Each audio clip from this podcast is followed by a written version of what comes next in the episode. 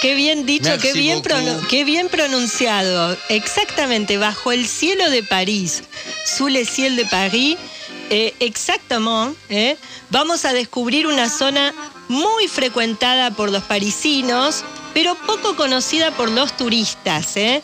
Nos vamos a alejar de la parte monumental de París, la parte más conocida, la parte donde tiene los grandes bulevares, los edificios burgueses, y nos vamos a meter en lo que alguna vez fue un pueblito suburbano y hoy es uno de los pulmones verdes de la ciudad. Y estamos hablando de un lugar que a lo mejor los oyentes lo, lo conocen, y si no lo conocen lo van a conocer hoy con nosotros, que es el canal San Martín. Yo lo voy a llamar San Martín. ¿eh? San Martín.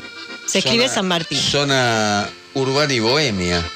Exactamente, muy bien Jorge, muy bien, sí, una zona muy de moda eh, y hoy vamos a llegar de una manera muy original. Se puede recorrer a pie, podés ir por el costadito del canal, en bicicleta, a pie, pero nosotros vamos a ir navegando. ¿eh? La gente sabe que en París se puede navegar por, por el Sena, que es la navegación conocida, que pasa por abajo de los puentes, van a pasar por los alrededor de los edificios más emblemáticos de París, pero esta es una navegación casi desconocida. ¿eh? Se hace en pequeños barquitos eh, por, por un canal que es muy angosto.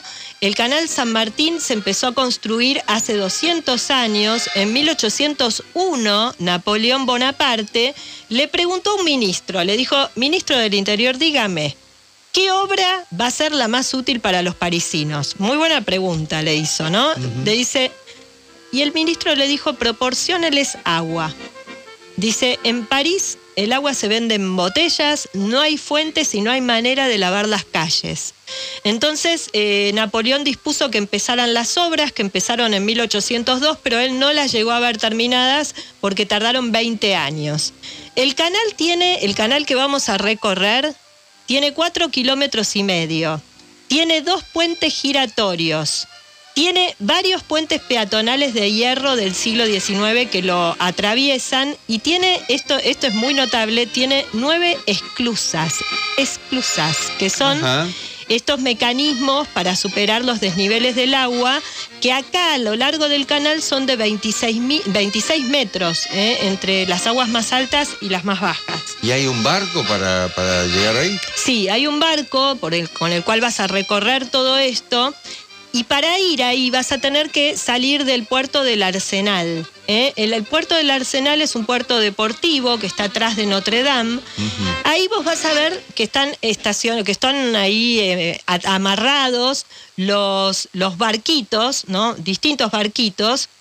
Y arriba si levantás la cabeza vas a ver hacia un lado la, eh, la estatua de la Bastilla, la gran columna altísima de más de 50 metros con esa estatuita minúscula arriba, eh, que, es lo, poco que quedó de la toma de ese, de ese gran bastión que era la Bastilla durante la Revolución Francesa. Bueno, ahora lo que queda es una estatuita dorada arriba de una columna, el genio de la libertad, y la verdad que uno con cierta malicia piensa, ¿no? Tanto esta, esta, esta pequeñez es lo que queda de semejante evento histórico. Bueno, es eso. Y uno, cuando te subís al barquito, la vas a ver la columna enfrente.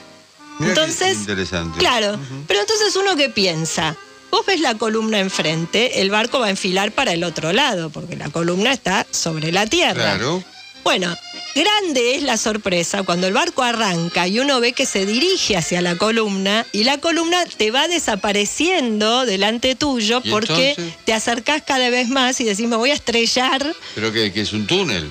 Exactamente, ah, exactamente. un, subte fluvial. Un subte fluvial, el subte, exactamente. Vas a ir por abajo de, de la tierra con el barquito este va a través de un túnel. Es un túnel que tiene eh, muy estrecho, es un túnel donde apenas, apenas pasa el barco y eh, sigue con paredes, tiene dos kilómetros y tiene paredes de ladrillos semicirculares, muy estrechas, no muy apto para claustrofóbicos, te digo. Me imagino. Eh, cada tanto hay unas claraboyas que recuerdan que por arriba pasan los autos, hay una avenida, y eh, a los costados del pasadizo hay dos calzadas del siglo XIX, a los costados del túnel, que era porque en esa época no había motores y entonces para impulsar el barquito los, marineros se tenían que bajar y los tenían que empujar con sogas. Claro, Iban ahí en la oscuridad empujando adentro del túnel el barquito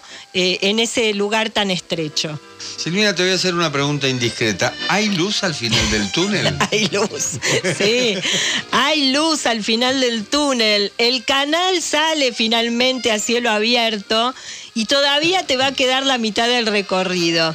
Bueno, en esta es la parte donde se cruzan esas nueve esclusas que yo te había mencionado hace un ratito y que es eh, raro porque uno este tipo de construcciones la ve en canales más grandes, ¿no? Está en el canal de Panamá, en el canal Sí, sí. en el canal de Suez. Bueno, acá las esclusas están en, en el medio de este canal muy estrecho y entonces eh, cada una de las nueve tenés que tener muchísima paciencia. ¿Qué es la esclusa? Son como con puertas de, de hierro que se cierran hasta que entra agua y se nivela o sale agua y se nivela al nivel que tiene que continuar el canal, ¿no? Claro, bueno, sí, para hacer todo ese procedimiento tarda un rato, imagínate nueve veces, es, es un... Hay que tener cierta paciencia, pero es muy interesante verlo y sobre todo verlo en una embarcación tan chica, porque te permite verlo bien. Eh, y ni hablar también de los puentes giratorios que vamos a pasar, que cada vez que pasa un barco, acá creo que en Puerto Madero hay algo parecido, se corta el tránsito, como si fuera una, una barrera, ¿no? Sí, se claro. gira el Sí, sí. puente y se corta el tránsito, algo que no te gana demasiado la simpatía del ¿Y- automovilista. ¿Y cómo recreas la pupila mientras tanto? Sí, bueno, vas recreando la pupila, el canal, eh, eh, el canal es angosto y está metido como si fuera en el medio del boulevard. Entonces es como si vos fueras por el carril del metrobús, ¿no? Ajá. Vos ves ahí, está casi a la, perdón, está casi a la misma altura. Entonces ves a los costados. Por un lado ves los autos, a veces en la avenida, pero también podés ver las calzadas. Y ahí hay árboles centenarios y ahí la gente es un lugar muy popular para ir de picnic. En verano, bueno, la gente va, va en bicicleta, va a caminar. eh, y vas a pasar por el popular distrito 10 de París, eh, que es un distrito que ahora está bastante de moda, que alterna las construcciones modernas y las antiguas, las viejas fábricas, hay locales de mo- moda, bares, talleres de artistas, y esta era una zona fabril. Aquí vivió la, va, acá estuvo, digamos, la Piaf, ¿eh? y eh, acá se sitúa una película muy famosa que se llamó Hotel du Nord, Hotel del Norte. 1938, eh, dirigida por Marcel Carnet. Y ahí actuaba una actriz muy conocida, una actriz francesa que hacía de prostituta. Esa actriz era Arletty, ¿eh? Así se llama Arletty. Eh, esa actriz fue muy reconocida, tuvo una vida muy turbulenta. En un momento tuvo, cuando fue la ocupación nazi, fue amante en la vida real de, de un nazi, entonces después tuvo, eh, tuvo una vida muy difícil. Pero bueno, en esta película de 1938 ma- pronunció una frase que marcó a generaciones enteras. Eh, una frase que le decía a los franceses, una frase que la pronunció con entre ironía y cayengue. Eh, el, el amante le dice que quiere ir a recorrer la atmósfera y ella le dice, atmósfera, atmósfera, tengo yo jeta de atmósfera, girl de atmósfera, le dice.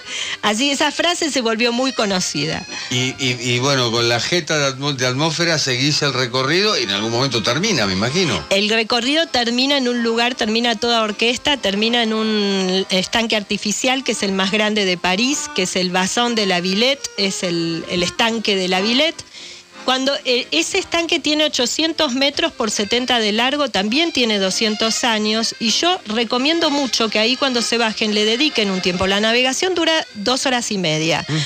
Y después quédense a recorrer la Villette, porque la Villette es un lugar eh, mu- muy moderno eh, en el que hay un montón de actividades. Si van con chicos van a tener un montón de cosas para hacer y si van también por su cuenta sin chicos también van a tener el Museo de Ciencias y de Industria, la Ciudad de la Música, el antiguo mercado, hay teatro, hay circo, hay espacios al aire libre, hay una enorme esfera metánica que se llama eh, la Geode, el Geode, eh, que ahí se proyectan películas en no sé cuántas dimensiones, no, no sé si es 4D, 10D, no Qué sé bueno. cuánto. Eh, así que bueno, ahí se pueden quedar Y, bueno, es un final a toda orquesta acá en la Villette para un paseo inolvidable. Y nos vamos a despedir hoy escuchando a Arletty, a la actriz de Hotel du Nord, en este tema que se llama Corazón de Parisina.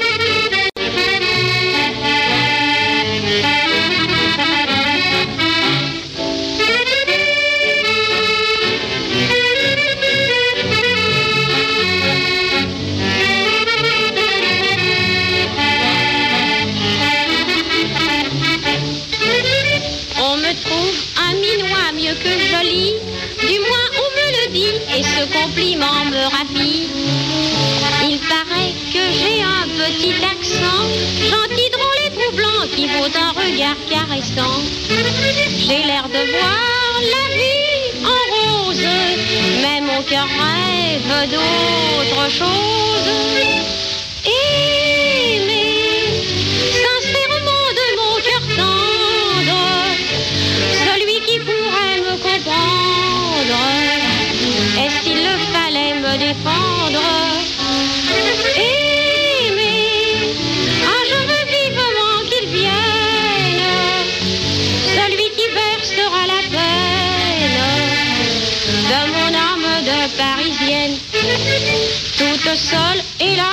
Suis désormais.